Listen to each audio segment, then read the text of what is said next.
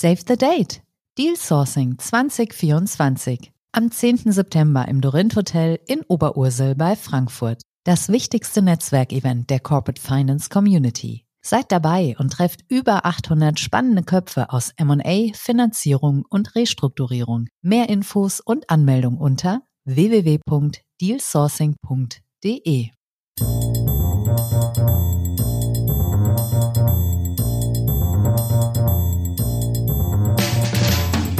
What's up Corporate Finance? Der Podcast für die deutsche Corporate Finance Community mit spannenden Gästen aus der Banking-, Berater- und Finanzinvestor-Szene. Heute begrüßt euch Bastian Frien.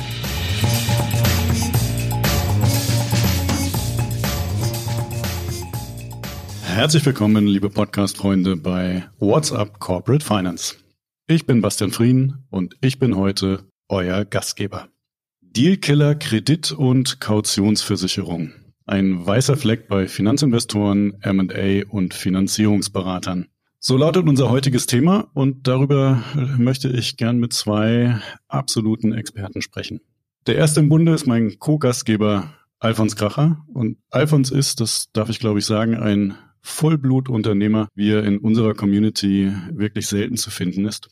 Begonnen hat er als Versicherungsmakler. Mittlerweile bietet er mit seiner Gruppe alles rund um Versicherungen und Finanzierung an. Aber ich glaube, ich sage nichts Falsches, wenn ich behaupte, dass sein Herz immer noch an der Kautionsversicherung hängt. Schön, dass du mit dabei bist, Alfons. Ja, danke, dass ich hier sein darf. Du hast, äh, konnte sonst niemand sehen, aber eben mit dem Kopf geschüttelt. Äh, alles rund um Versicherung und Finanzierung passt dir nicht als Definition? Wir machen natürlich keine Sachversicherungen. Also wir sind eher auf der Bankenseite unterwegs, das heißt Kreditversicherung, Factoring, Kaution und Debit Advisory. Das stimmt. Das dafür in der vollen Breite.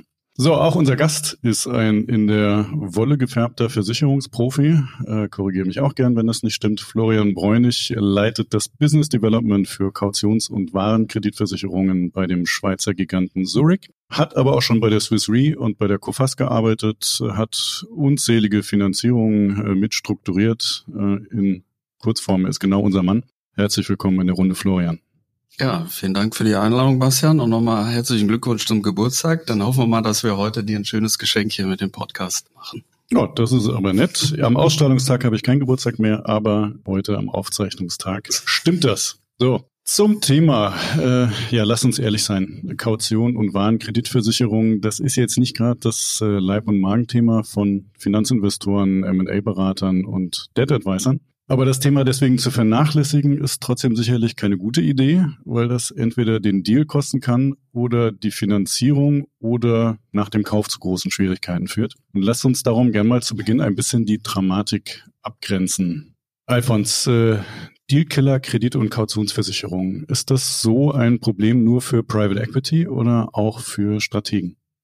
Ja, für den Strategen erstmal gar keine, so wie ich das sehe. Der Stratege wird es einfach wegatmen mit seinen aktiven Linien. Er hat lediglich zu strukturieren, dass wenn er übernehmende Avale hat, diese von den gleichen Banken hat. Ansonsten muss er einen Cover legen. Das sieht natürlich ganz, ganz anders aus bei dem Thema Private Equity.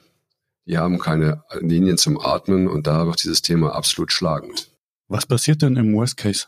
Ja, im Worst Case ist, dass der Deal nicht zustande kommt. Das haben wir jetzt schon ein paar Mal gesehen in den letzten 24 Monaten, dass hier die Kautionsversicherer vernachlässigt worden sind und wir dann am Ende äh, hilferingend an Bord genommen worden sind, um den Deal dann am Ende durchs Ziel zu bringen. Hast du das auch schon mal erlebt, Florian? Und äh, woran hat es dann gelegen, wenn? Ja, da steckt der, das, äh, der Teufel oft im, im Detail. Wobei ich mit dem Titel von dem Podcast nicht ganz so einverstanden bin heute. Wir sind keine Deal-Killer, wir sind Deal-Enabler wenn man uns frühzeitig einbindet. Und das ist wahrscheinlich auch so ein bisschen der Fokus und mein Appell an alle, die jetzt hier zuhören, rechtzeitig auf die Warenkreditversicherer und die Kautionsversicherer zuzugehen. Weil je später es wird, umso mehr kann es natürlich zu einem Dealbreaker werden, weil das Blatt Papier in der Kaution, was wir nun mal rauslegen, hat sehr viele Facetten, die am Anfang, wenn es um den Kauf oder Verkauf geht, letztendlich die Stakeholder gar nicht so richtig auf dem Schirm haben. Und dann kann es natürlich auch äh, Wording-Themen geben. Zum Beispiel können wir uns ja sicherlich noch im Laufe des Podcasts unterhalten, wo wir dann sagen, okay, das können wir nicht oder das dürfen wir nicht. Und äh, wenn das nicht rechtzeitig adressiert ist und mit anderen äh, Kollegen oder Wettbewerbern oder insbesondere auch Maklern wie dem Alphons adressiert worden ist, dass er Alternativen besorgen kann, kann das durchaus vorkommen. Ist nicht häufig, aber es kommt durchaus vor. Mhm. Okay, also dass ihr Enabler vom Selbstverständnis her seid als Dienstleister, ist, glaube ich, klar. Aber wir sagen nichts Falsches, äh, wenn wir behaupten, wenn man es nicht richtig anpackt, dann kann das Thema schon zum Killer werden. Gut, da unterscheiden wir uns, glaube ich, auch nicht äh, von der Bank. Ähm, wir sind wir vom Selbstverständnis auch Finanzierer. Ja. Und Finanzierer wollen gerne frühzeitig und offen und transparent abgeholt werden. Mhm. mhm. In erster Linie geht's ja oft um schlicht Limite.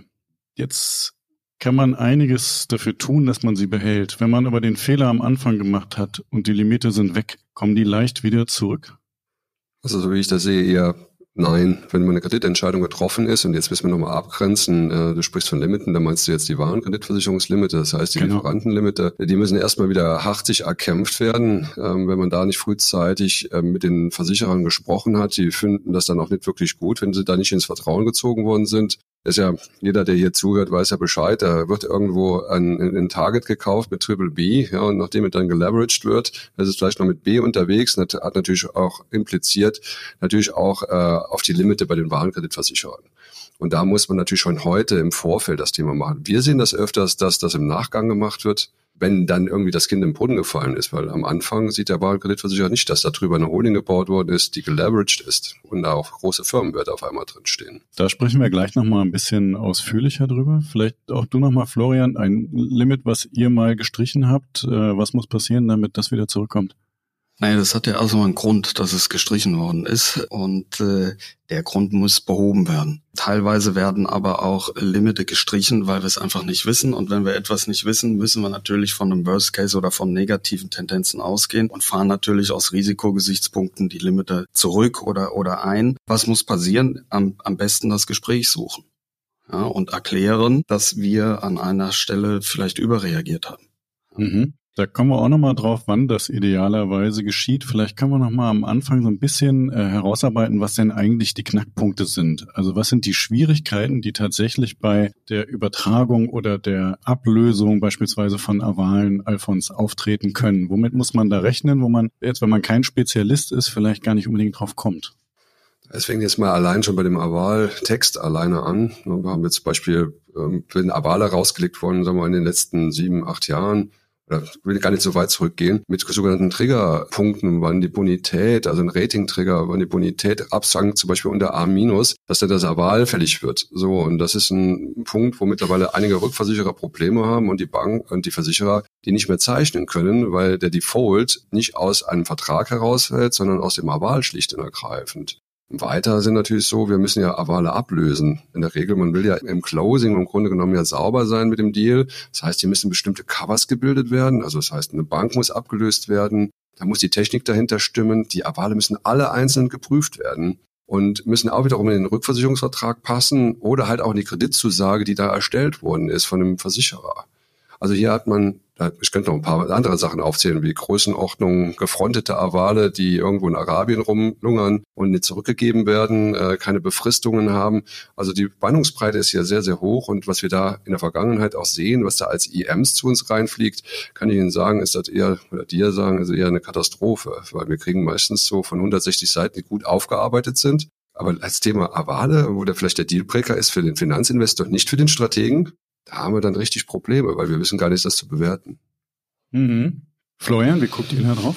Ähm, da gebe ich dem, dem Alfons absolut recht. Also ich würde jetzt nicht sagen, dass die Infomemos eine, eine Katastrophe sind. Das ist nur ein Blind Spot oftmals äh, für uns, weil das Infomemo hat ja erstmal die Funktion, das Unternehmen letztendlich ins Schaufenster zu stellen. Da denkt bei der Erstellung noch keiner an einen Kautionsversicherer, insbesondere wenn es jetzt ein produzierendes Unternehmen ist, ähm, wo wir dann letztendlich auch mit Erwahlen dabei sein können.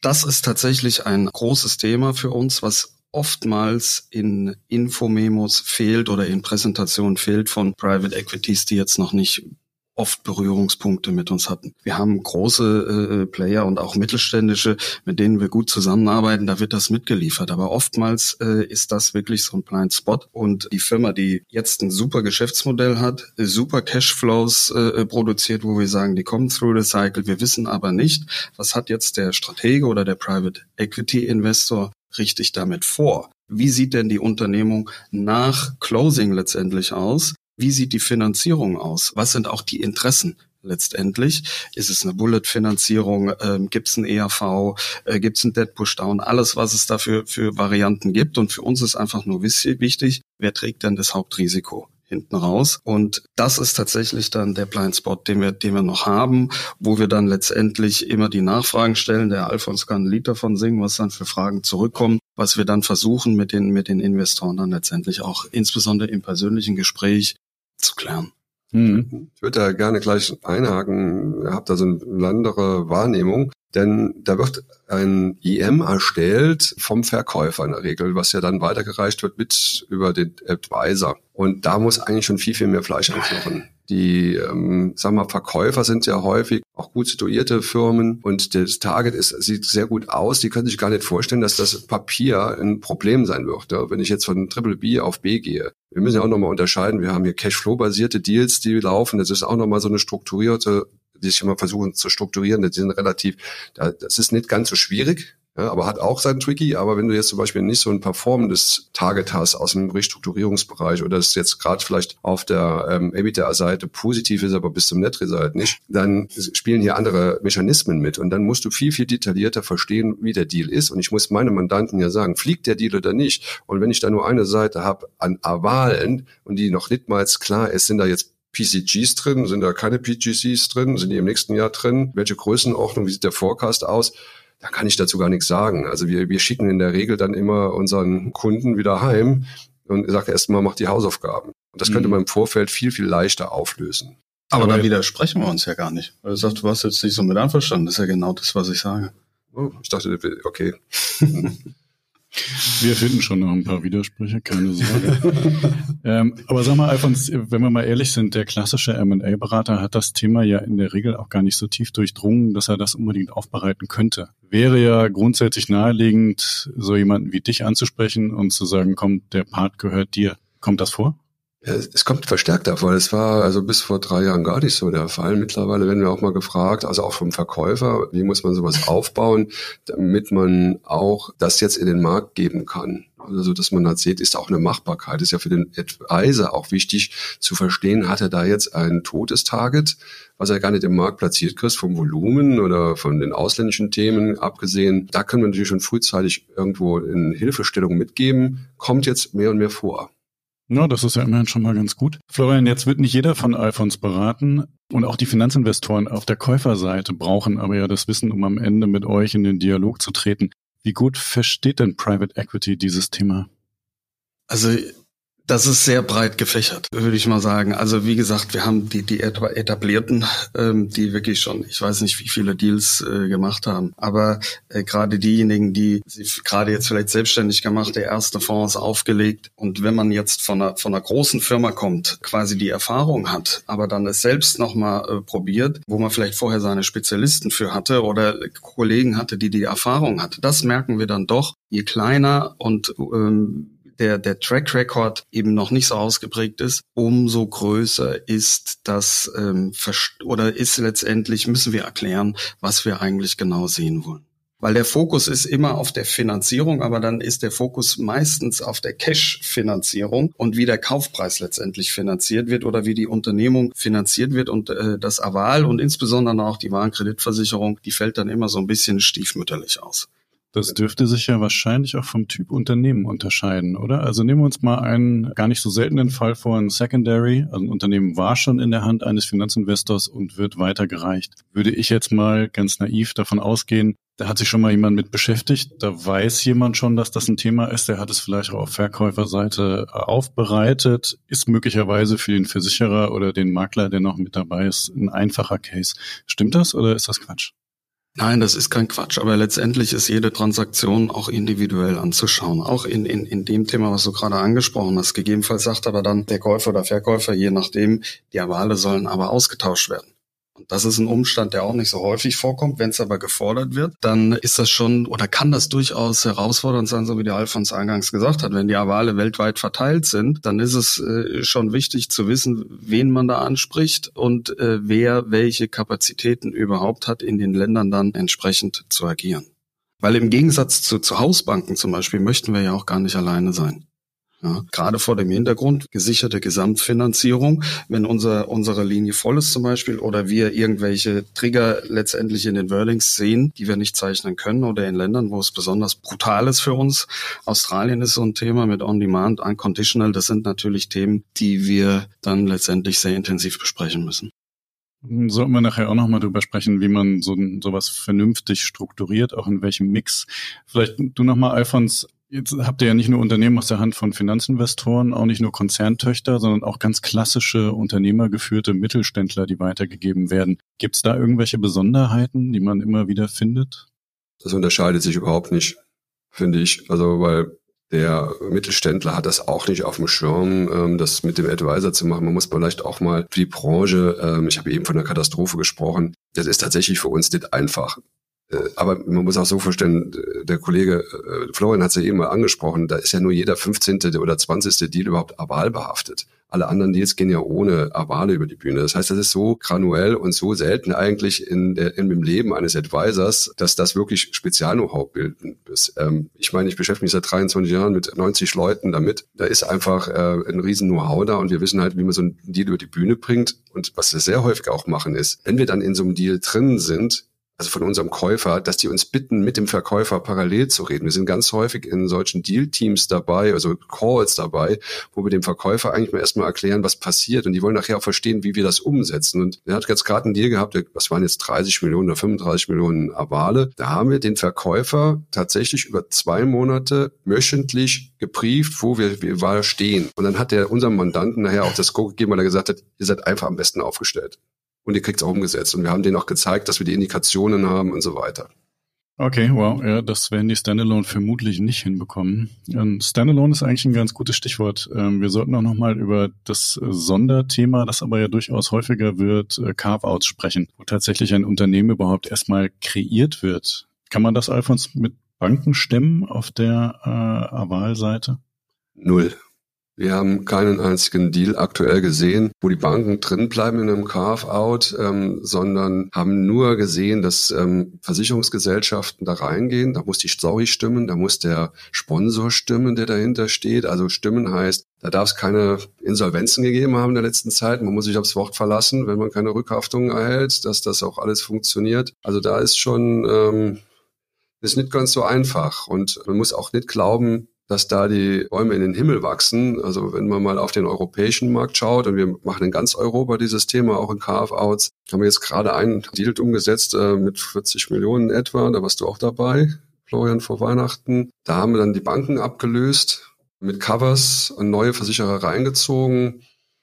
Äh, ja, und im Europa, und das ging auch ohne Rückhaftung, dieses Thema, weil auch gewollt ist, weil der neue Sponsor besser war als das alte Konstrukt. Das kommt dann auch nochmal dazu. Und in Europa bin ich in, habe ich jetzt sechs Deals gemacht in sechs Ländern, äh, würde ich mal sagen, in den letzten Wochen, Monaten. Und da haben wir nicht einmal, nicht einmal irgendetwas ohne eine Rückhaftung umgesetzt bekommen weil die Deals einfach auch so schlecht waren. Die waren also EBITDA negativ, das muss man mal dazu hm, sagen. Ne? Okay, wenn ja. du jetzt einen Deal hast, der EBITDA positiv ist, dann schauen wir da schon mal ganz anders drauf. Wenn der Track-Record von dem Unternehmen stimmt, dann geht so ein Versicherer auch hin und sagt, ich mach mal, mach mal ohne die großen Sicherheitsthematik, dann läuft es aber eher mal über die Prämie. Aber der Markt ist nicht unendlich. Ne? Also wenn, sie, wenn du in den 100 Millionen Bereich gehst, behaupte ich, dass du im Moment nichts umgesetzt bekommst. Außer das Größenordnung stimmt. Wenn die Struktur stimmt schon, es ist aber nicht, nicht einfach. Ja, ähm, und äh, ich wollte ein Thema von dir nochmal aufgreifen, das Thema PCG. Äh, man, das hast du eben so ein bisschen gestreift. Nochmal kurz äh, wo, erklären, bitte. Äh, Parental Guarantee, also Rückhaftung einer Mutter, wenn wir gerade bei einem Kaufhaus sind. Wir haben einen großen Konzern, der jetzt einen Teilbereich verkauft. Bisher gab es überhaupt keinen Wahlbedarf, weil das letztendlich mit Konzernbürgschaften erledigt worden ist. Bei einem Verkauf wird dann quasi das Target in die Freiheit entlassen, so würde ich es mal sagen, und muss sich selbst um diese Sicherheiten kümmern. Und dann ist oftmals das Verständnis, naja, bringt mir dasselbe, wie jetzt in dieser Parental Guarantee drin stand. Und das ist nun mal nicht dasselbe. Ja, also in, in so einem Aval, in der Bürgschaft oder Garantie, wir brauchen einen Höchstbetrag, wir brauchen einen Rechtsstand, all solche Formalitäten, die wir einfach benötigen. Und in der PCG steht, ja, wir statten die Gesellschaft aus, so dass sie letztendlich all ihren Verpflichtungen ähm, immer entspricht. Das ist nicht so ganz unser, unser Wording und da ist viel Friktion und viel zu diskutieren an der Stelle. Mhm. Aber zumindest theoretisch könnten ja Private Equity Fonds ähm, so etwas auch garantieren. Machen sie das? Nein, das, Nein. das, das ist ähm, nicht vorgesehen in der Fondsstruktur. Also sie haften ja nicht für das Target. Und der PCG, also das war der, der absolute Knackpunkt, den der Florian jetzt noch angesprochen hat, das fällt wirklich jedes Mal auf. Die sind halt unlimitiert. Wieso sollte ein Private Equity Fonds einen unlimitierten Check ausstellen? Und er sagt, also auch ich bin für diesen Contract hier vollständig umfänglich haftend und da steht doch nicht mal eine Zahl drin, also keine Höchstbetragsbürgschaft. Und sehr häufig bleiben in diesen Deals diese PCGs da, wo sie sind. Das heißt also beim Verkäufer und man versucht zusammen, das in der Zukunft abzuarbeiten. Also ich habe noch nicht gesehen, dass von einem Investor, Finanzinvestor eine PCG abgegeben worden ist, beziehungsweise die muss ja auch noch akzeptiert worden sein auf der anderen Seite. Also die, die muss ja ausgetauscht worden sein oder ausgetauscht werden. Und wenn dann die Bonität nicht gleichlautend ist, dann kannst du das völlig vergessen. Ja, plus die Statuten von dem Fonds hinten dran, der die Gelder gibt, äh, schließt das eigentlich aus gemäß deren Statuten. Hm, aber ich hatte gedacht, du hättest das durchaus seit der Zinswende schon mal beobachtet. Na gut, wir, wir fragen äh, meistens danach, äh, wenn, wenn uns die Bonität alleine nicht ausreicht. Eine PC, also eine, eine Guarantee aus einem Fonds haben wir tatsächlich noch nie bekommen. Wir bekommen dann andere Sicherheiten. Aber mhm. das ist wirklich ähm, auch tatsächlich erst so ein bisschen seit, seit Corona und der, der Zinswende zu beobachten. Vorher war das wirklich eine reine Standalone-Betrachtung ohne jegliche Rückhaftungen und in der Regel auch ohne Sicherheiten. Aber das Umfeld ist schwieriger geworden und deswegen, das stimmt, hatten wir im, im Vorgespräch, hier und da öffnen sich die Private Equities und überhaupt diese Deals dann noch über die Ziellinie zu bekommen. Okay. Ist nach wie vor selten, aber man, man, man, man sieht es mittlerweile. Hm. Sieht bei Industrieholdings ein bisschen anders aus, Alfons, oder? Da ist das eher üblich. Das kommt auch wieder vom Fall zu Fall drauf an. Ne? Man, man, sieht das natürlich schon, wenn es sehr schlimm aussieht und der Käufer will unbedingt das Target haben, dann kriegt man schon mal eine PCG mit.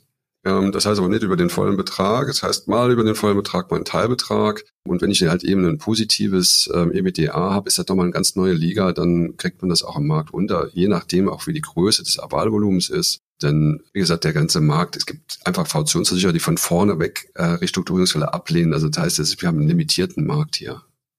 Das hatten wir ja schon drüber gesprochen, äh, Florian, dass Finanzinvestoren natürlich häufig auch den Leverage relativ hoch ansetzen. Das heißt, das Rating, die Bonität des Unternehmens ist entsprechend schlechter als vorher. Was kann man tun, damit ihr trotzdem weiter so mitzieht, äh, wie man das von euch braucht?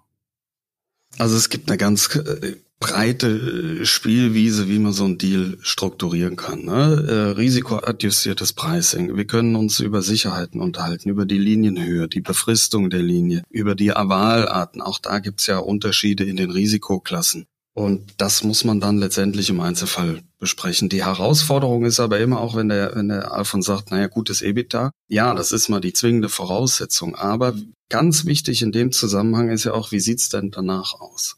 Ja, weil schnell kann aus einem Investment Grade dann halt auch, je nachdem, ich sage immer, wie groß der Mühlstein ist, die Finanzierung, die auf das Target dann draufgelegt wird, kann es ja auch erdrücken. Ja, und dann gehen die Ratings in den Keller und Rating ist vielleicht auch ein ganz gutes äh, Stichwort, warum der Markt an der Stelle auch ein bisschen limitiert ist. Oftmals bekommt man es ja gar nicht in die Ratingsysteme rein. Man hat Proforma-Zahlen oder man stellt komplett auf die, auf die Zukunft ab. Auf die Vergangenheit kann man gar nicht mehr abstellen. Und das ist dann tatsächlich Handarbeit, das so durchs System zu bekommen, dass wir überhaupt ein Rating rausbekommen, mit dem wir arbeiten können. Stichwort Asset Deal. Hast ja schon so. das erste Problem, du hast ja gar keine Bilanz vorliegen, hast eine Eröffnungsbilanz und kannst nur hoffen, dass da noch irgendeiner einen Stempel draufsetzt, dass die Assets darüber gehen, bevor der Deal kommt, und dann, um überhaupt eine Bonitätsbewertung zu machen. Und die Bonität, ähm, das ist natürlich nochmal ein Punkt, ähm, wenn man sich die großen Warenkreditversicherer anschaut. Ich sehe ja dann, wie die Ratings abrauschen. Ja, die gehen dann, ist immer bei Euler Hermes, von einem, also wenn du von einem Grade 3 oder 4 gehst du dann auf ein Grade 6, ja, und dann bist du schon irgendwo in der Überwachung. Ne? Dann hast du ähm, nicht mehr ausreichend Linien. Du musst dem Versicherer dann nachweisen, dass du durchfinanziert bist und die Liquidität stimmig ist. Dann ist er auch wieder bereit dazu, mit dir an Bord zu gehen. Aber ich habe das schon so oft erlebt, dass das im Nachhinein passiert und nicht im Vorfeld. Man kann ja auch im Vorfeld abholen, den Case erklären, den eigenen Case und wie man finanziert ist. Und dann hat man in der Regel schon äh, eine große, eine große Hürde genommen. Aber man ist schon bei einem Grade 6, ich sage oder der Bonität, jetzt in dem Bereich äh, einfach B, Single B, Single BB Plus, ah, Single BB Plus, äh, BB Minus, entschuldigt Leute, da ist man schon äh, in einer schnell mal in einer Situation, wenn die Zahlen nach unten gehen, ähm, dass man nicht mehr versicherungsfähig ist oder die Limit gestrichen wird. Und dann kann der liebe Kollege Florian Bräunig davon erzählen, wie viel Liquidität brauchst du zusätzlich. Das ist ja genau das Thema. Ich hatte ja vorhin das Stichwort schon mal gesagt, gesicherte Gesamtfinanzierung. Wenn man sich nur auf die Banken oder Cash-Linien fokussiert, die WKVs außen vor lässt, äh, an der Stelle dann was anbrennt, freuen sich dann die Banken in Anführungszeichen, weil der Revolver eigentlich entsprechend äh, hochgehen müsste, wenn die, wenn die Lieferanten anfangen, auf Vorauskasse umzustellen. Insofern wie gesagt, muss man es ganzheitlich betrachten. In allen Deals, weil da die WKVs äh, auch dabei sind und wenn produziert wird im Bau, Maschinenbau, Anlagenbau, letztendlich auch immer an die Kautionsversicherer denken. Hm, okay, das heißt auch am Ende, wenn ich mich frage als Private Equity House, wie strukturiere ich die Finanzierung? Wie viel Leverage geht dann muss ich eigentlich das Thema Avale, Warenkreditversicherung vorher gelöst haben, bevor ich überhaupt eine belastbare Antwort von meinen Finanzierern, von den Banken oder einem Debt Fund bekomme. Setzt ja voraus, dass die Finanzierer das Thema auch verstanden haben. Stellen die diese Fragen? Ich würde mal sagen, also ich mache mal aus meiner Perspektive, Florian hat ja vielleicht auch mal eine andere. Was wir sehen, ist natürlich, wenn du die Kautionsversicherer nicht mitnimmst, dann kann dir, es gibt ja zwei Paar Schuhe, ne? Also es gibt einmal so, die Banken reichen da was raus und nehmen die stille Beteiligung von Versicherern hinten rein. So, und dann weißt du eigentlich gar nicht, mit wem du dich da gerade gebettet hast. Ähm, dann hat der Florian auch so seine Probleme, der wird dann auch nicht mit dem Target reden können. Manchmal ist es dann aber besser, man geht nur mit den Kautionsversicherern aus, vielleicht ist dann eine andere Betrachtung, wie viel Eigenkapital muss ich denn eigentlich mitbringen für den Deal? Und das kann viel, viel besser sein. Wir sind auch manchmal viel flexibler wir können uns auch manchmal daneben legen. Wir sind zwar pari passo getrieben, aber wir können natürlich auch wiederum mit den Laufzeiten spielen. Ne? Der Konsortialkreditvertrag geht über drei Jahre und wir können uns vielleicht BAW daneben legen mit einem höheren Preis. Immer abhängig vom Deal, aber wir haben die Möglichkeit zu spielen und wenn die Avale mal nicht in der Gesamtfinanzierung direkt mit drin liegen, kann es auch sein, dass man weniger Eigenkapital benötigt. Und dann ist der Deal natürlich viel attraktiver oder er fliegt auch dann erst.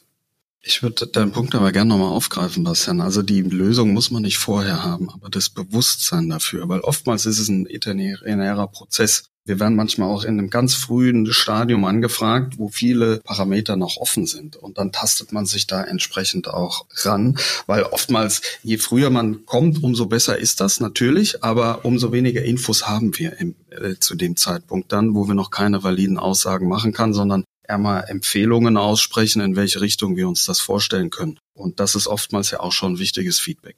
Mhm. Also das mache ich im Übrigen auch. Ich, äh, ich bespreche mich da auch immer oftmals mit zwei, drei Kollegen, also auf der Versicherungsseite, und frage einfach mal, wie seht ihr denn den Deal? Wie können wir den denn zusammen strukturieren? Machen wir das zusammen? Macht man das in der Konsortialstruktur? Manchmal machen wir auch eine große Beteiligungsstruktur, um halt mhm. äh, Risiken zu streuen. Das ist jetzt so, das ist ein Geber und ein Nehmen. Ne? Also das ist jetzt nicht so, dass ich hier jetzt die, die Weisheit gefressen habe, sondern frage auch mal die Kollegen, wie das jetzt bei denen gerade aussieht, auch vom Risikoappetit. Denn äh, das ist ja auch wichtig, äh, eine Erwartungshaltung gegenüber seinem Mandanten einzuhalten.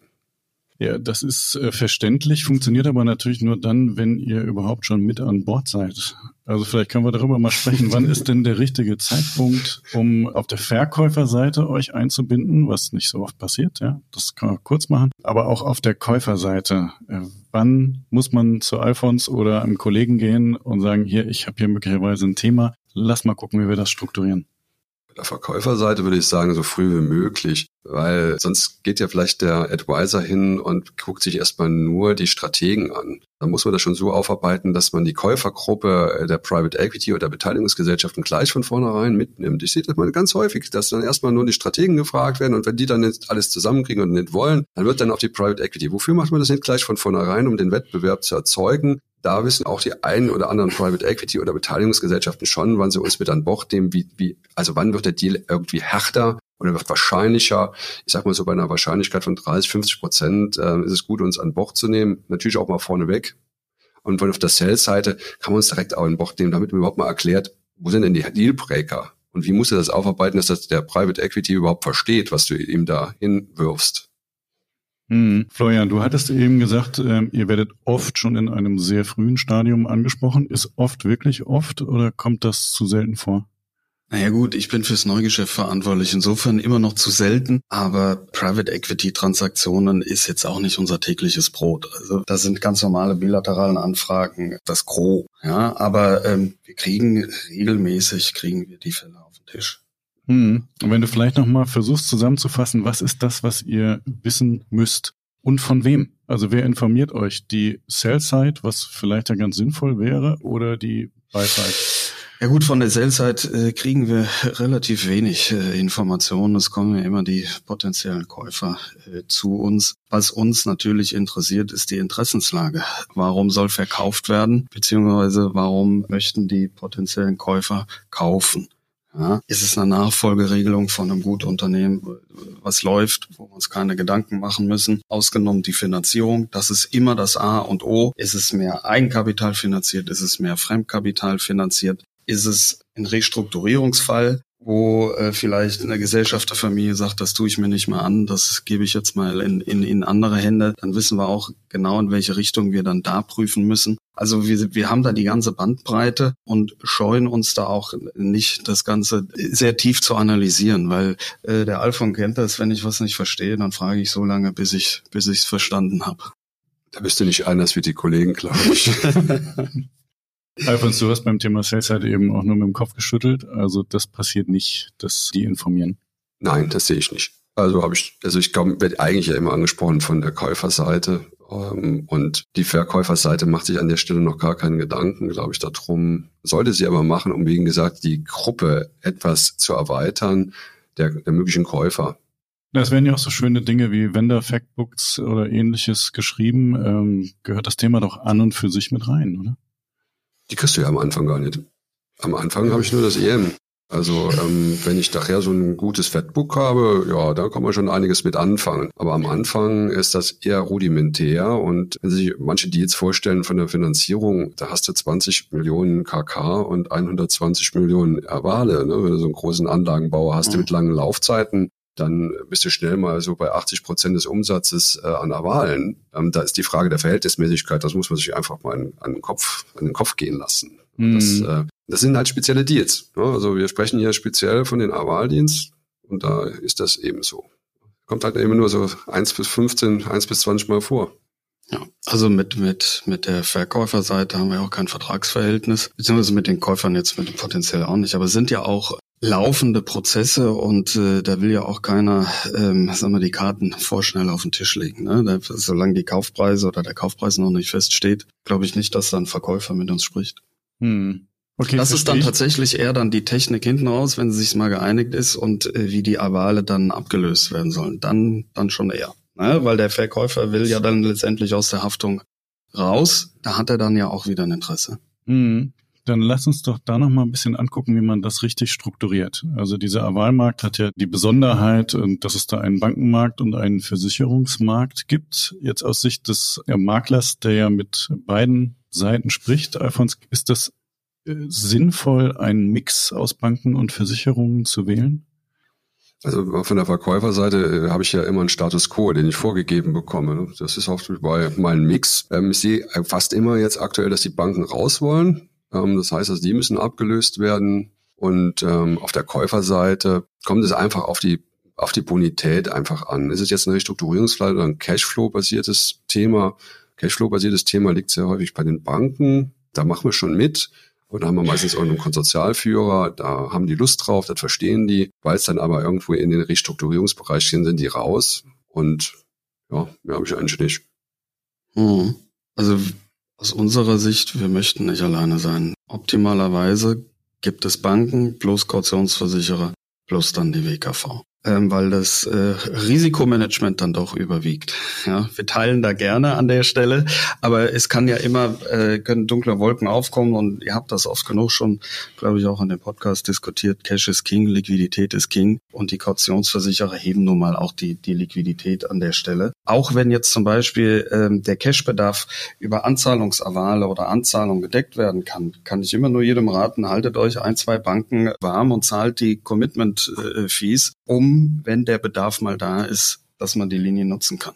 Das äh, haben wir leider Gottes auch schon schmerzhaft erlebt. Dann am Anfang, wenn man sagt, okay, wir sind jetzt nur Kautionsversicherer, aber irgendwann kann man es eben mit den Anzahlungen nicht mehr lösen. Es ist ein echter Cashbedarf. In der Situation wird keine Bank mehr reingehen ich nenne das immer die Versicherungsprämie gegen die Insolvenz, um aus unserer Branchenseite zu sprechen, äh, das zu bezahlen. Man muss geht auch nochmal auf den Punkt ein äh, zu dem Thema Bonität. Das, ähm, so ist das so engmaschig schon in dem Bereich, wird es verfolgt. Wenn du nur noch ein B-Rating hast, bist du schon auf der Grenze zum Restrukturierungsfall in den meisten Häusern. Manche machen das deswegen gar nicht. Das heißt, du brauchst nur einen Notch weniger, dann bist du nicht mehr im Weißbereich, ne? dann bist du im mhm. Restrukturierungsbereich. Das heißt, wir bewegen uns schon wirklich auf einer Grenze, die gefährlich ist. Und dementsprechend ist eine richtige Strukturierung dieses Themas auch mit den Warenkreditversicherern im Hintergrund essentiell für dieses Unternehmen. Äh, jetzt habe ich verstanden, ihr guckt immer auf das äh, Unternehmen selber. Bei den Private Equity Häusern kriegt ihr keine Garantien in irgendeiner verwertbaren Form. So. Nichtsdestotrotz sind Finanzinvestoren ja dadurch ausgezeichnet, dass sie selber immer wieder M&A-Transaktionen machen. Das heißt, sie haben eine Historie im Markt. Gibt's Häuser, wo du sagst, Alfons, da brauche ich gar nicht erst hausieren gehen, die bringe ich sowieso nicht unter, weil die irgendwo mal verbrannte Erde hinterlassen haben? Ganz klares Ja. Da gibt es gefühlte drei, vier, die mir offen spontan einfallen. Auf der anderen Seite habe ich aber auch Investoren, die nur diesen Deal kriegen. Die anderen kriegen ihn nicht, weil man einfach weiß, die können sich um ihr Baby da kümmern, die verstehen, was sie da machen, haben bewiesen äh, über vielleicht ein Jahrzehnt, dass da nichts kaputt geht, da nichts anbrennt. Da ist eine engmaschige Kommunikation zu den Kreditversicherern und Banken einfach da und das spielt schon eine Riesenrolle. Das hat der Florian auch am Anfang gesagt. Ne? Also er hat gesagt, wenn du da so ein Start-up hast, der da am Anfang reingeht, da hast du keine Lust, glaube ich, drauf. Ne? Ja, das ist ein spannendes Thema, aber das ist nahezu unmöglich, dann über die Ziellinie zu kriegen. Aber selbstverständlich, der Track Record von, vom PE-Haus spielt eine sehr, sehr große Rolle, insbesondere wenn wir keine Rückhaftung haben. Was haben die getan, um sich im Markt unmöglich zu machen? Äh, Insolvenzen produziert. Oh. Der, also wenn ein Versicherer Schäden zieht, dann ist das ein rotes Tuch in der Regel. Das ist doch ein wunderbares Schlusswort. Also alle Finanzinvestoren, die uns hier zuhören, äh, ihr könnt alles machen, aber ihr könnt keine Insolvenzen produzieren. Ansonsten kriegt ihr auch beim nächsten Deal keine Avale und im Zweifel auch keine Warenkreditversicherung. Will allerdings auch Alfons, glaube ich, noch ein bisschen was zu sagen. Das reicht leider nicht. Es ist nicht nur das eine Target, was dann unter Feuer steht, sondern man wird komplett sein gesamtes Portfolio betrachtet, weil man in dem Moment gesagt hat, wir wissen nicht, was mit den anderen Sachen passiert. Und dann kann dir passieren, dass du ein, sag jetzt mal ein Kommunlimit auf deinen PE-Fonds hast von ein paar hundert Millionen, sagen wir mal zwei, dreihundert Millionen. Und am nächsten Tag hast du nur noch statt 300 Millionen 200 Millionen. Dann hast du mit Zitronen gehandelt, weil dann hättest du besser Geld da reingeschossen, weil jetzt kannst du mal gucken, wie du die 100 Millionen zusammenkriegst. Das ist doch schön. Da haben wir am Ende doch nochmal eine sehr deutliche Botschaft gesendet. Dafür und für den ganzen Rest, was wirklich sehr, sehr spannend war, sage ich euch beiden ganz herzlichen Dank. Und allen Hörern sage ich natürlich vielen Dank für euer Interesse. Bis bald, euer Bastian. Musik What's the Angle und What a Wonderful Day von Shane Ivers. www.silvermansound.com